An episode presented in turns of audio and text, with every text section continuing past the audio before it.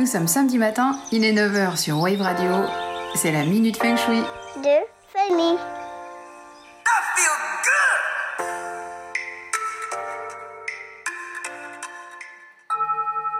Aujourd'hui, j'aimerais vous parler de la bienveillance.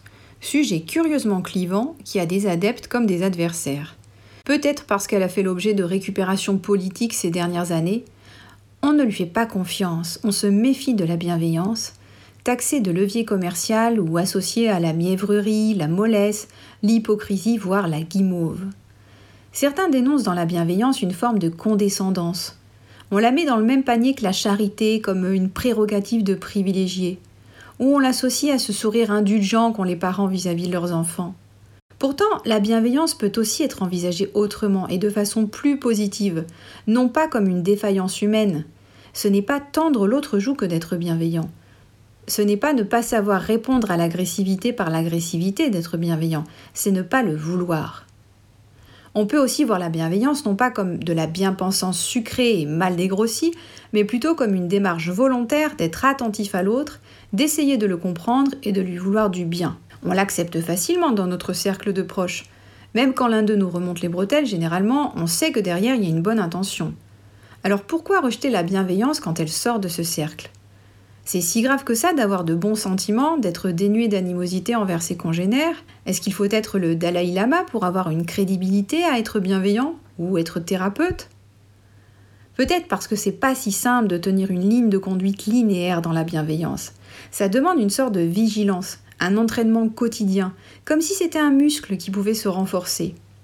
Personnellement, je ne sais pas pour vous, mais quand en voiture on me grille la priorité ou qu'on me pique ma place sur un parking, j'ai bien du mal à me souvenir du concept, auquel pourtant j'adhère évidemment, parce qu'au fond c'est du bon sens de ne pas vouloir du mal aux autres, ou de ne pas leur en vouloir s'ils ne nous ont rien fait.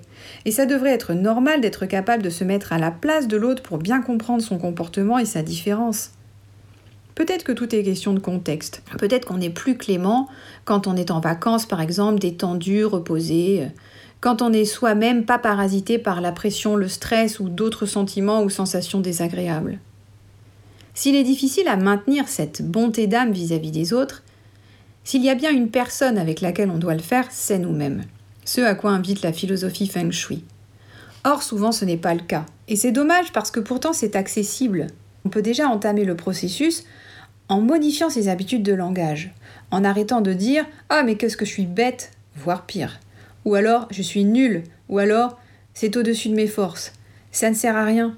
On peut par ailleurs changer ses habitudes de comportement, à trop vouloir en faire, à trop vouloir être parfait, à se forcer pour faire plaisir, à se juger pour un oui, pour un non, ne pas savoir dire non, contribue à notre dévalorisation. Et cette dévalorisation empêche, freine, biaise notre image et l'image que l'on se porte.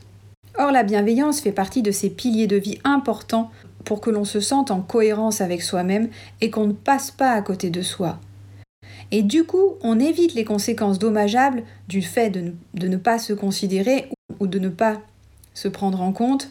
En l'occurrence, on évite la frustration, la tristesse, la colère, car ces sentiments que l'on induit soi-même par défaut de bienveillance ont un impact à la fois sur notre santé mentale mais aussi sur notre santé physique.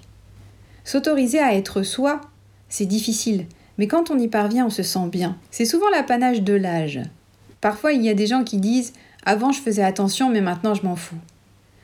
Pourtant, c'est dommage d'attendre d'avoir atteint l'âge de la maturité, et se réveiller avant permet de gagner un temps fou. Parce qu'être indulgent avec soi-même, accepter ses faiblesses et ses doutes, c'est s'écouter pour éviter de vivre des situations qui ne nous conviennent pas ou plus. Comme disait Oscar Wilde, s'aimer soi-même est le début d'une histoire d'amour qui durera toute une vie. Alors autant s'aimer. Et lorsqu'on devient bienveillant avec soi-même, il se passe un truc vis-à-vis des autres, comme un phénomène alchimique, ça déteint. Peut-être parce que comme le disait Jules Fiot, c'est la clé pour ouvrir tous les cœurs. Et c'est vrai, peut-être avez-vous remarqué, qu'il émane des gens bienveillants cet air serein. Tout paraît léger aussi bien dans leur voix que dans leurs gestes à ceux-là qui n'excusent pas un comportement, mais seulement qui cherchent à expliquer et le comprendre. C'est très étrange de sentir que l'on vous veut du bien et qu'une personne se réjouit que vous alliez de mieux en mieux. Ce type de rencontre est, rare, mais quand ça arrive, on s'en souvient et ça nous marque. Peut-être parce qu'on sent ces personnes apaisées, comme ayant atteint une forme de sagesse libératrice qui laisse songeur. Elles ne paraissent pas vulnérables, au contraire, elles paraissent plus fortes, plus ancrées, plus alignées et suscitent le respect, et, et parfois l'envie d'être comme elles. Bref, faire attention à soi, aux autres, à ce qui nous entoure, à la planète, fait sens aujourd'hui, et tant mieux si malgré les réticences, cette idée s'enracine dans la conscience collective. Ça revient à se rendre compte qu'on est tous un peu pareils malgré nos différences, et que finalement nos intérêts à tous se rejoignent dans la volonté d'être heureux et serein. Alors au fond, être bienveillant, c'est pas grave, mais plutôt positif et très constructif. Sur ce, salut et bon week-end. La mini s'enfuit de famille. Retrouvez-moi tous les samedis matins à 9h sur Wave Radio, podcast en ligne sur waveradio.fm.